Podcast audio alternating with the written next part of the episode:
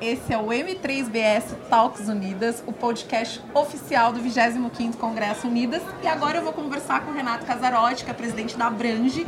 E eu queria que você contasse, porque acho que o desafio da sustentabilidade é o desafio da sustentabilidade da saúde suplementar como um todo. Então, são onde autogestões, medicinas de grupos, seguradoras têm as convergências. Renato, qual é o grande desafio de sustentabilidade que o setor tem hoje? Núbia, são vários, né? mas eu teria que concentrar em dois deles. Primeiro, como é que a gente faz uma gestão melhor da saúde e aí por consequência dos custos, né, em, sem prejuízo da qualidade. Esse é um bom ponto. Como a gente faz melhor? Combatendo fraude, fazendo uma melhor coordenação do cuidado. A gente estava falando sobre isso nesses debates, né?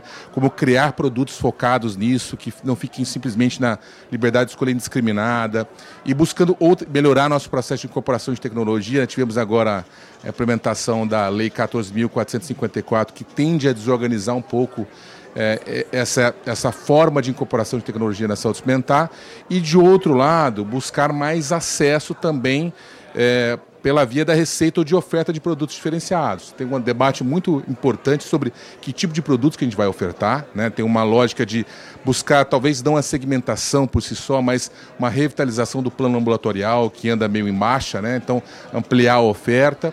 E também eu pessoalmente acredito que é uma retomada dos planos individuais, né? Tratando de elegibilidade, fazendo alguns ajustes na regulação, também poderia trazer mais pessoas para o sistema e diluindo assim os riscos, fazer com que ele fosse mais sustentável no médio e longo prazo. A gente sabe que existe um grande desafio, se abriu falando de custos, que eu acho que realmente é, a gente sabe que tem inflação médica que sempre está acima do setor, a gente entende, mas tem um ponto que eu sempre discuto que é o quanto o beneficiário também entende que na verdade essa conta não é paga pelo plano de saúde e sim por ele. É, onde você acha que o setor precisa melhorar essa comunicação, essa, essa informação para o beneficiário entender exatamente? Eu sempre faço uma comparação com seguro de carro, né? A gente paga seguro de carro e a gente já paga não querendo usar. Com o plano de saúde, normalmente é o contrário. As pessoas pensam, ah, contratei o plano, vou no hospital, vou fazer. Ninguém questiona a quantidade de exames, por exemplo, que o médico pede. Como a gente melhora essa consciência do beneficiário sobre o papel dele no uso responsável do plano? Núbia, acho que tem duas formas de fazer isso. Né? A primeira é você melhorar a comunicação. Né? E, poxa, eu isso é tão batido, né? Desde que eu entrei na saúde se fala que a gente se comunica mal, falamos mal com os beneficiários, eles não entendem. Né? A gente, o nosso jargão é muito hermético. A, palavra hermético por si só também é fechada. Como é que a gente comunica melhor? Como é que eles entendem que o mutualismo, outra palavra difícil de entender, no final do dia é um princípio de solidariedade. Né? E a lógica de que todos pagam para que aqueles que precisam possam usar quando necessário. Buscando analogias, uma, uma forma de fazer isso, e eu, eu insisto, por exemplo, achar analogias que sejam mais é, fáceis de compreender. Uma lógica muito boa é a lógica de um condomínio, né? com utilização da água. Se todo mundo deixa a torneira aberta, né, tem água sendo desperdiçada e vai, vai faltar água para muita gente. Você tem que encontrar formas de fazer isso melhor. E a outra forma de fazer isso é fazendo junto com a agência reguladora, criando produtos que sejam mais fáceis de compreender. O processo de venda hoje é muito complexo. Né? Quando você vai comprar um plano de saúde, no final do dia, tudo caminha por uma escolha de rede. Né? Exatamente. Né? Os corretores eles são induzidos a vender rede e as pessoas compram rede. A gente precisa mudar essa cultura e começa conosco mesmo. Essa era uma discussão até que eu estava tendo numa outra entrevista hoje, que era, ah, você vai comprar um plano de saúde, é, isso inclui hospital X, isso inclui... você não fala de saúde, você fala de qual hospital você vai usar ou qual laboratório você vai usar. Mas queria voltar num ponto, você falou da 14454, que trouxe essa flexibilização do rol e a gente sabe que é uma lei que não foi debatida da maneira técnica como deveria ter sido e ela acabou jogando uma redação aberta traz muitas dificuldades, inclusive para não só para a operadora, mas para o próprio beneficiário, porque no final das contas é isso. Tudo agora vai ser questionável. É, você tem alguma como lidar com este cenário é, em que cada vez mais é isso. A gente às vezes tem alguns clamores populares e as coisas passam sem uma discussão técnica.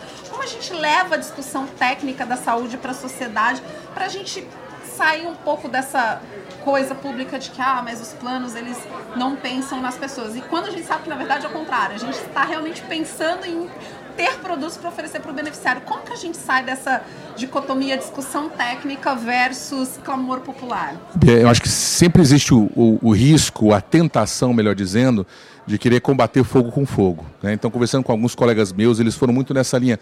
Renato, a gente tem que comunicar da mesma forma, a gente tem que ir para a era da hashtag, né, das mensagens pílula. Eu falo, eu entendo, eu acho até que a gente tem que encontrar formas de comunicar, é, de, como, comece, como eu comentei contigo, ser mais melhor compreendidos por essas pessoas mas eu tenho que, de outra forma também, não posso cair na armadilha de só combater ali na superficialidade, porque são temas complexos. Na minha opinião, o que a gente precisa fazer, e passou da hora, é nos aproximarmos dessas associações de pacientes, daquelas pessoas que estão preocupadas com cuidado. E dentre, assim como você tem né, elementos ruins e todos os elos da cadeia, entre os consumidores, entre os operadores, tem muita gente boa, muita gente que quer um sistema sustentável para atender mais gente. Nos aproximamos dessas pessoas, entendemos as angústias delas e discutimos soluções efetivas, isso é fundamental. Vou dar um exemplo para você. Agora a gente está discutindo, é, começou uma discussão sobre financiamento de drogas para doenças raras é um tema que foi negligenciado durante muito tempo. E é verdade, não se debatia isso. E agora está no outro extremo do pêndulo, né? Você tem um número enorme de tecnologias surgindo e sendo incorporadas via judicialização de forma desorganizada. Na minha opinião, isso aconteceu por um afastamento entre nós e esses pacientes, associações que os representam. Vamos conversar com eles, buscar qual a melhor forma de financiar essas tecnologias, quais escolhas que a gente tem que fazer, o que, que deve ser priorizado. A, a, lógica tradicional do plano de saúde funciona, por exemplo, para pequenas operadoras de autogestão ou medicina de grupo, não funciona mas eventualmente achar uma forma coletiva de fazer isso, buscar um fundo que seja gerido para o SUS, é, buscar algum tipo de resseguro, a gente tem que buscar alternativas e discuti-las com aqueles que vão utilizar. Não adianta também a gente falar para nós mesmos que é uma armadilha que a gente acaba caindo nela com muita frequência. Com bastante frequência. Agora você falou também de novos produtos, né? A gente sabe que existe uma grande discussão sobre a contratação do plano de saúde individual, sobre a gente ter o plano ambulatorial, a gente teve a coparticipação entrando e agora já sendo um pouco mais entendida pelo mercado, o que, que você acha que a gente deveria ter em termos de regulação, né, olhando para novos produtos, que hoje a gente não tem que poderia oxigenar a saúde suplementar? Núbia, vou falar de dois tópicos que você levantou: planos ambulatoriais e planos individuais. Para mim, planos ambulatoriais tem duas, dois ajustes que precisam ser feitos que ajudariam a viabilizá-los, né? O que os tornou praticamente paritários com planos referência e acabou levando a essa queda de oferta foi a emergência de 12 horas, a cobertura de emergência de 12 horas, é, emergência hospitalar, e a questão de terapias complexas também cobertas em ambiente ambulatorial, principalmente oncologia e nefrologia, diálise. A cobertura dessas duas coisas fez com que o preço do plano ambulatorial fosse praticamente idêntico de um plano referência, e aí não faz sentido. Vou comprar alguma coisa que, né?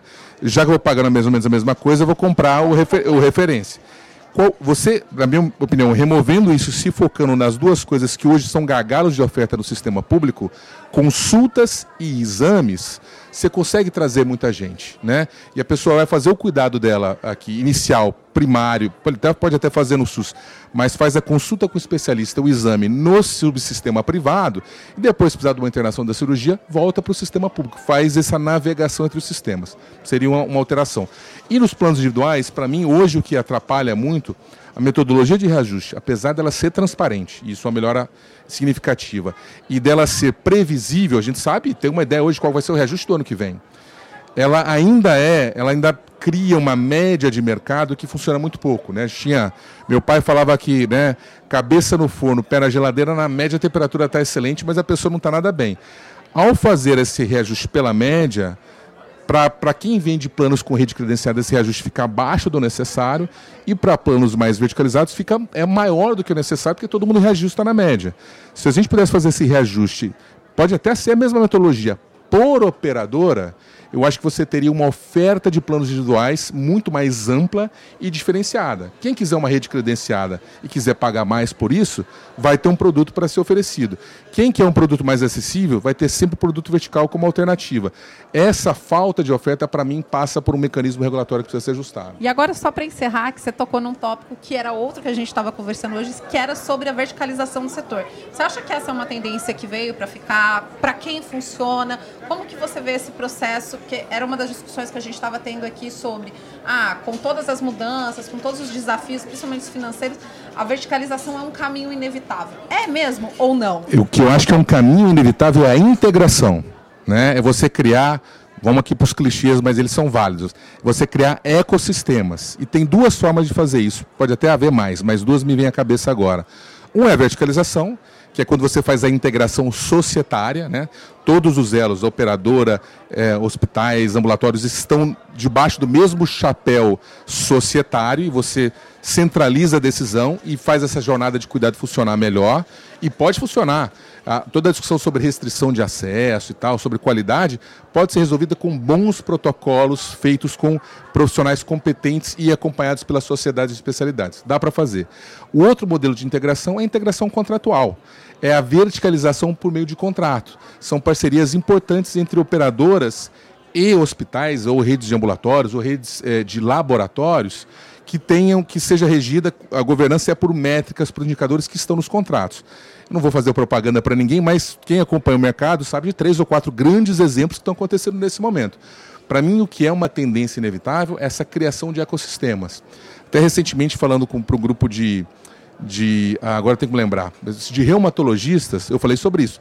Gente, se organizem, formem grupos, formem cooperativas, pensem em empreender como empresas. A lógica do consultório isolado, do profissional isolado, está com os dias contados. É importante fazer parte de um ecossistema e, para mim, essa tendência que não tem volta. Perfeito, muito obrigada pelo seu tempo. Se você quiser fazer algum comentário adicional, fique à vontade. Não, agradecer, obrigado pela oportunidade, parabéns pela iniciativa de vocês e um ótimo congresso para todos nós. Muito obrigada. Eu conversei com o Renato Casarotti, presidente da Abrange, direto aqui do 25º Congresso Unidas. Até o próximo vídeo. フフフフ。